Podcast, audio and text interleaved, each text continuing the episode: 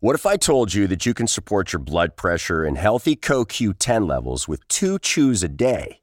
The new Super Beats Heart Chews Advanced is now supercharged with CoQ10. That's like getting CoQ10 for free. Our powerful blend of beetroot, grapeseed extract, and CoQ10 supports your cardiovascular health. Visit radiobeats.com and find out how you can get a free 30 day supply on bundles and save 15% with the promo code DEAL.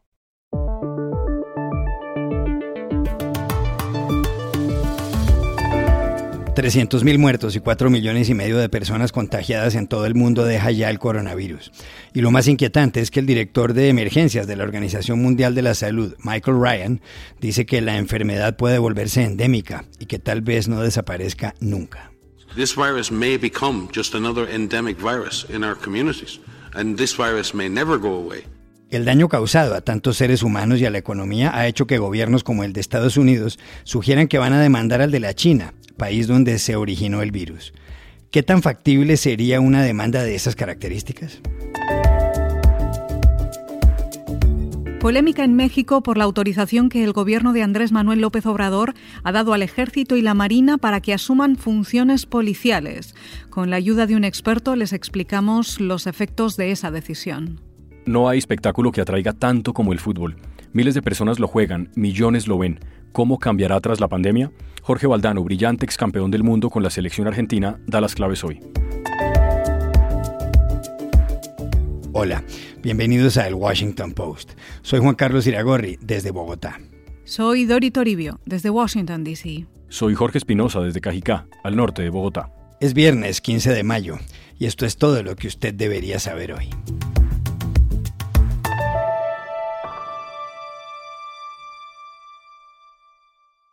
El gobierno de Estados Unidos ha culpado reiteradamente a China de no haber impedido la propagación del coronavirus, cuyos primeros casos se presentaron a finales de 2019 en la ciudad de Wuhan. El presidente Donald Trump ha dicho que la pandemia, que en este país ha infectado a más de 1.400.000 personas y se ha cobrado la vida de 86.000, ha sido el peor ataque sufrido por Estados Unidos en toda su historia. Ese ataque ha sido, según Trump, más grave que el de Pearl Harbor en la Segunda Guerra Mundial y el del 11 de septiembre, 60 años después. Trump está convencido de que China habría podido frenar la pandemia cuando empezó. We went through the worst attack we've ever had on our country. This is really the worst attack we've ever had. This is worse than Pearl Harbor. This is worse than the World Trade Center. There's never been an attack like this. And it should have never happened. Could have been stopped at the source. Could have been stopped in China. Por culpa del virus, la economía de Estados Unidos se encogerá un 40% en el segundo trimestre del año, según el Deutsche Bank, y más de 36 millones de personas han perdido el empleo y piden ayudas. Ahora, ¿podría Estados Unidos o podrían otros países demandar a China por lo sucedido? ¿Podrían exigir una indemnización? ¿De cuánto sería? Se lo preguntamos a Estefanía Gosser de BBC Mundo, que acaba de publicar un artículo sobre este tema.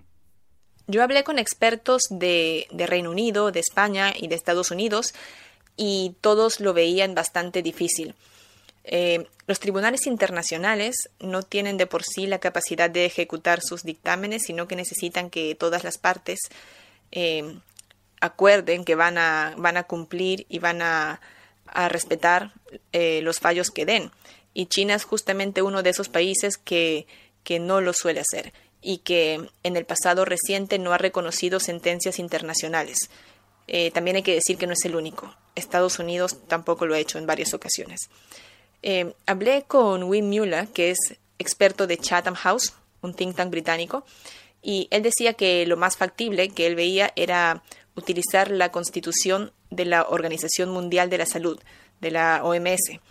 Eh, en concreto, él hablaba del artículo 75, que dice que si hay una disputa, esta disputa se puede llevar ante la Corte Internacional de Justicia.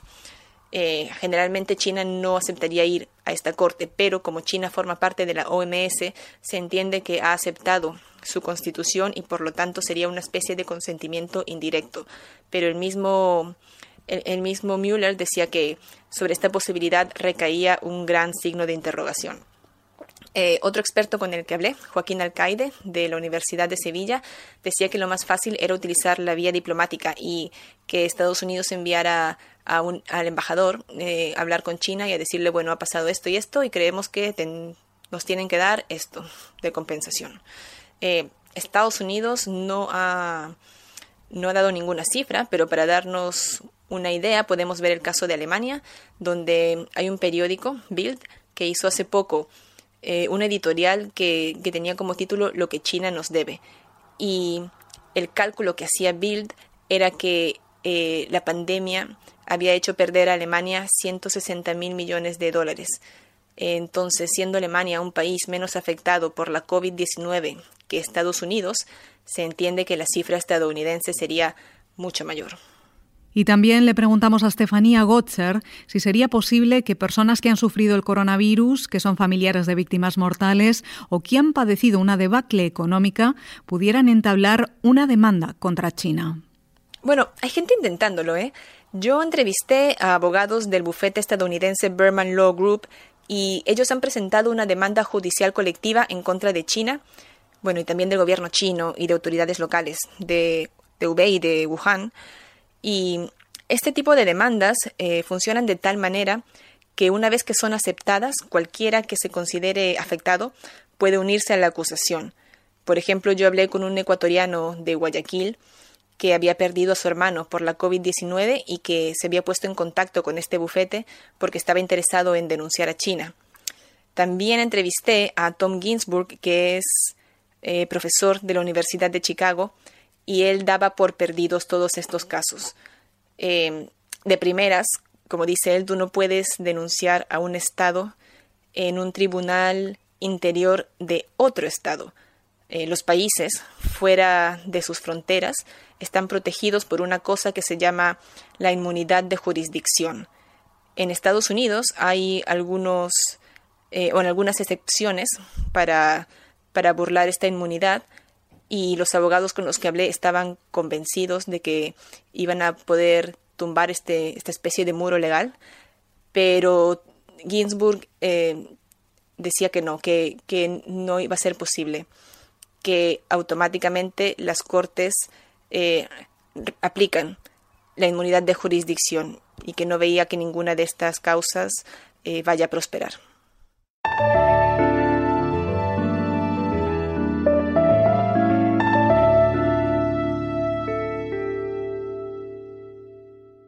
Controversia en México a raíz de la luz verde que le ha dado la Secretaría de Defensa Nacional al Ejército y la Marina para que asuman funciones policiales. Los soldados podrán detener personas, actuar en las aduanas y realizar controles migratorios tal como hacen usualmente los agentes de la policía. Esta medida del gobierno de López Obrador se pone en marcha como consecuencia de la reforma constitucional del año pasado que creó la Guardia Nacional. El problema es que ni el despliegue de 80.000 guardias nacionales, ni la cuarentena por el coronavirus impidieron que marzo se convirtiera en el mes más violento del actual gobierno.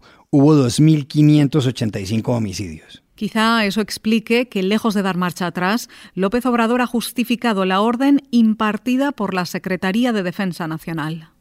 Por eso, aunque eh, me critiquen de que quiero militarizar el país, voy a seguir insistiendo en que nos deben de ayudar las Fuerzas Armadas en tareas de seguridad pública. Para entender los efectos de la medida, cuyo nombre preciso es acuerdo, llamamos al DF al director ejecutivo de la Comisión Mexicana de Defensa y Promoción de los Derechos Humanos, José Antonio Guevara. Es una clara muestra de el engaño, de otro engaño más de Andrés Manuel López Obrador al electorado mexicano. Como candidato en 2018, construyó una narrativa crítica al gobierno de Peña Nieto por tener a los militares en las calles haciendo supuestas funciones de policía, pero sobre todo condenó seriamente las graves violaciones de derechos humanos de las Fuerzas Armadas cometidas en esa época.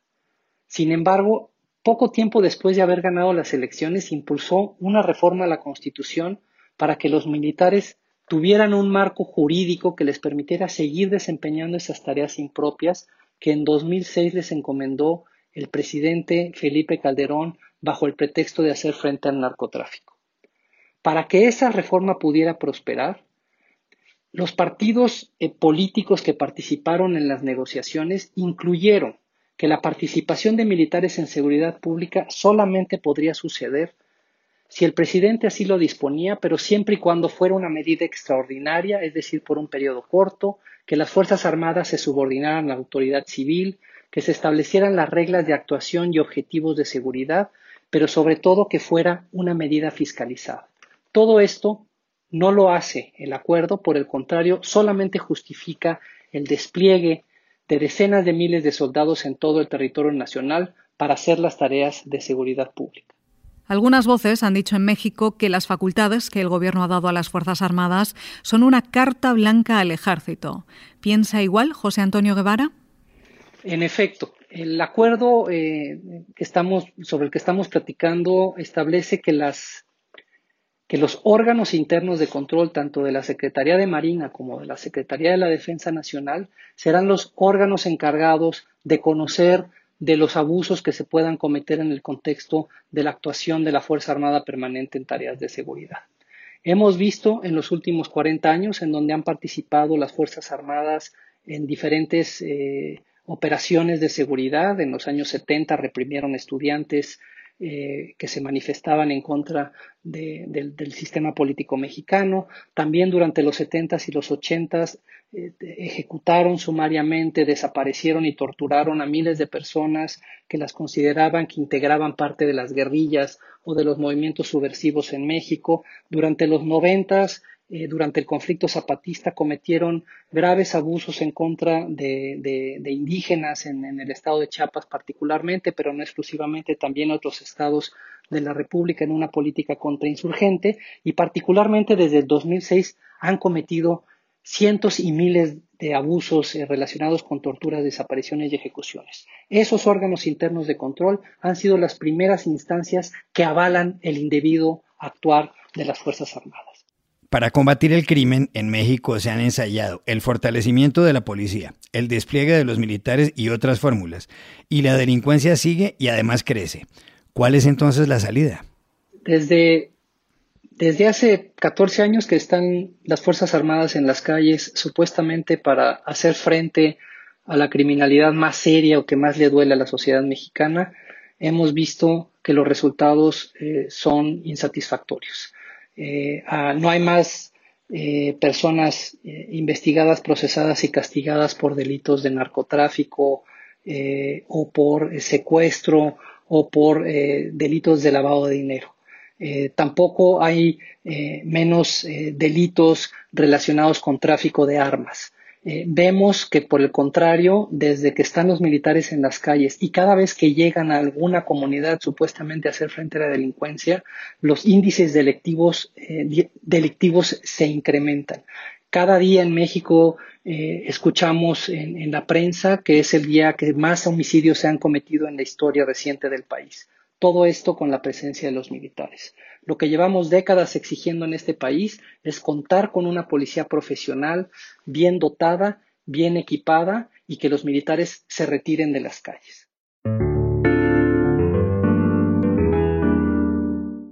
De todos los espectáculos del mundo, el mayor es sin duda el fútbol.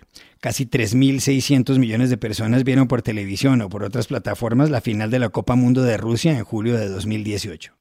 El fútbol mueve más de 40 mil millones de dólares al año.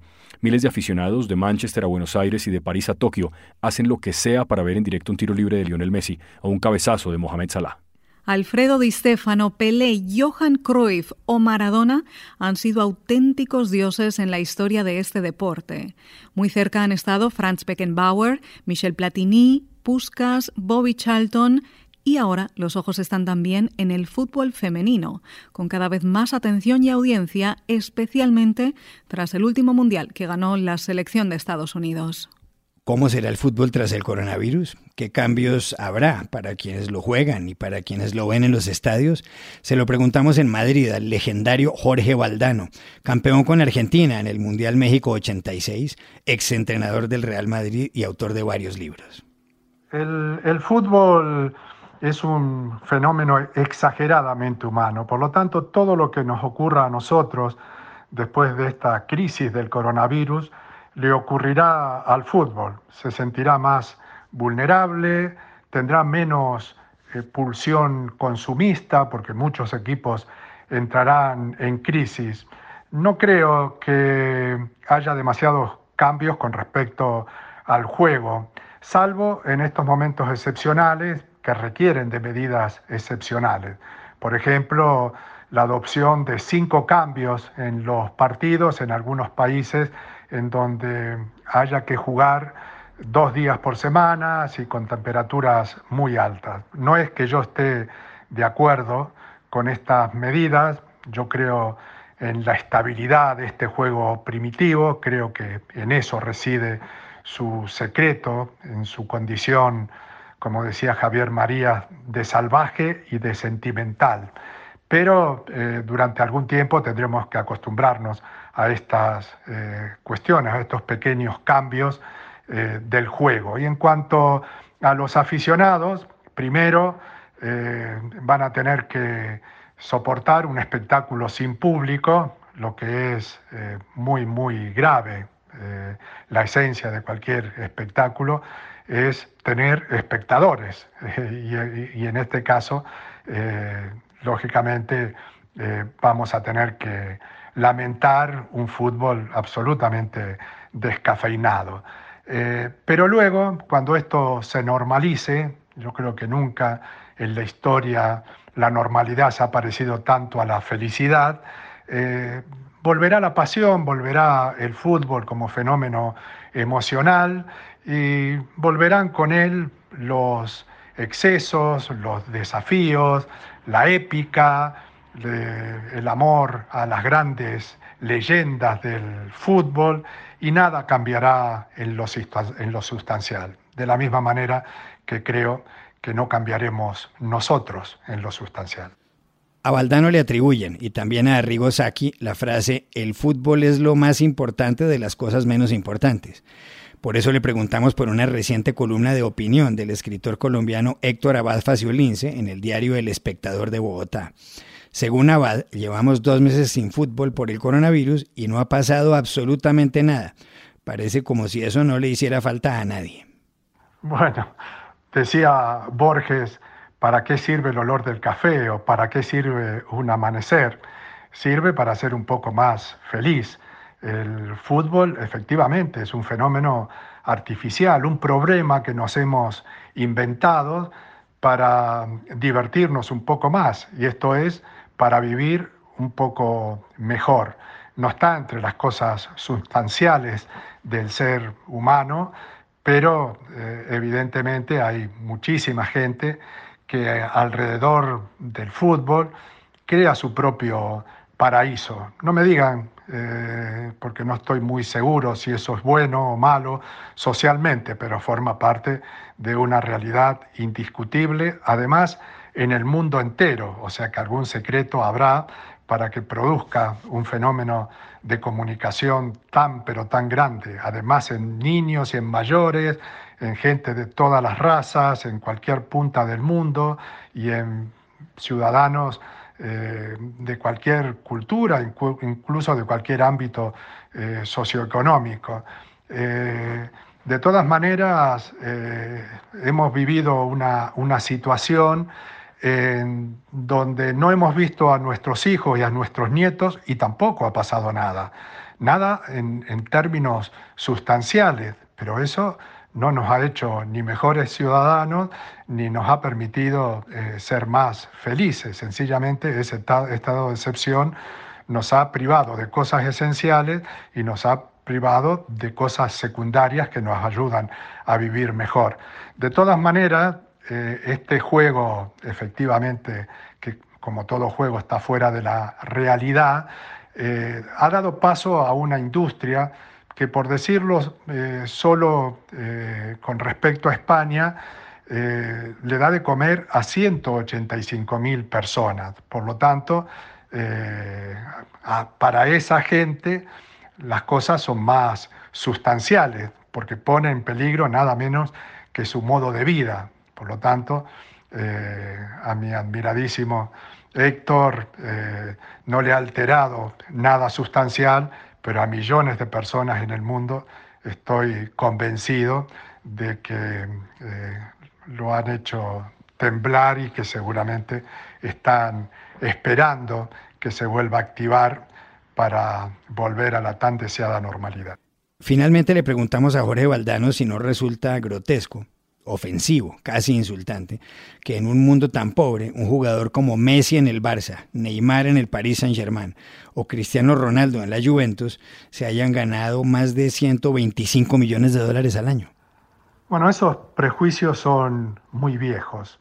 Siempre que hay un foro, por ejemplo, científico, eh, se llega a esa conclusión. ¿Cómo puede ser que los científicos tengan que abandonar el país por falta de recursos y sin embargo los futbolistas eh, ganan auténticas fortunas? Esos prejuicios tienen que ver con que se trata de gente muy joven, que están ahí para divertir a la sociedad y en general con poca preparación. Pero voy a hacer uso de dos frases. Primera, una de Avalanche, que hace muchos años que dijo, yo vendo un negocio llamado fútbol. Y otra de Florentino Pérez, que dijo, este es un negocio de héroes. Y los héroes se llaman así, se llaman Maradona, se llaman Cruz, Pelé, Messi en estos momentos. Y son los que producen el dinero descomunal que es capaz de generar el, el fútbol. Y es justicia capitalista que el dinero que produce eh, un eh, fenómeno tan extravagante como el fútbol, pues llegue finalmente a aquellos que son responsables de la creación de ese dinero. Por lo tanto, no me parece nada descabellado. En todo caso, eh, pongamos en cuarentena lo que significa en estos momentos el capitalismo para el mundo, pero no será eh, mejorando, la, eh, empeorando la situación económica de los futbolistas, como vamos a arreglar los problemas de la sociedad. Lo que me sorprende es que digamos estas cosas y nunca eh, pongamos como ejemplo, no sé, a los grandes actores, por ejemplo, o a los grandes empresarios, por ejemplo.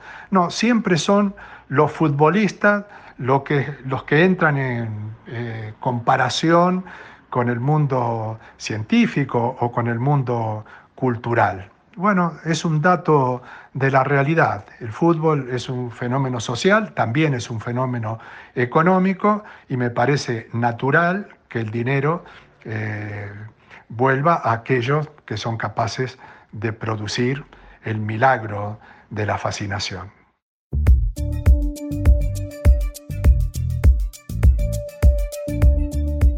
Aquí termina el episodio de hoy del Washington Post, El Guapo. Por favor, cuídense.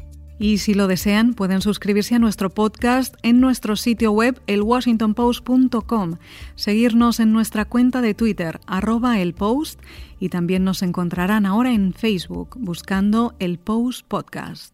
Chao, hasta la próxima.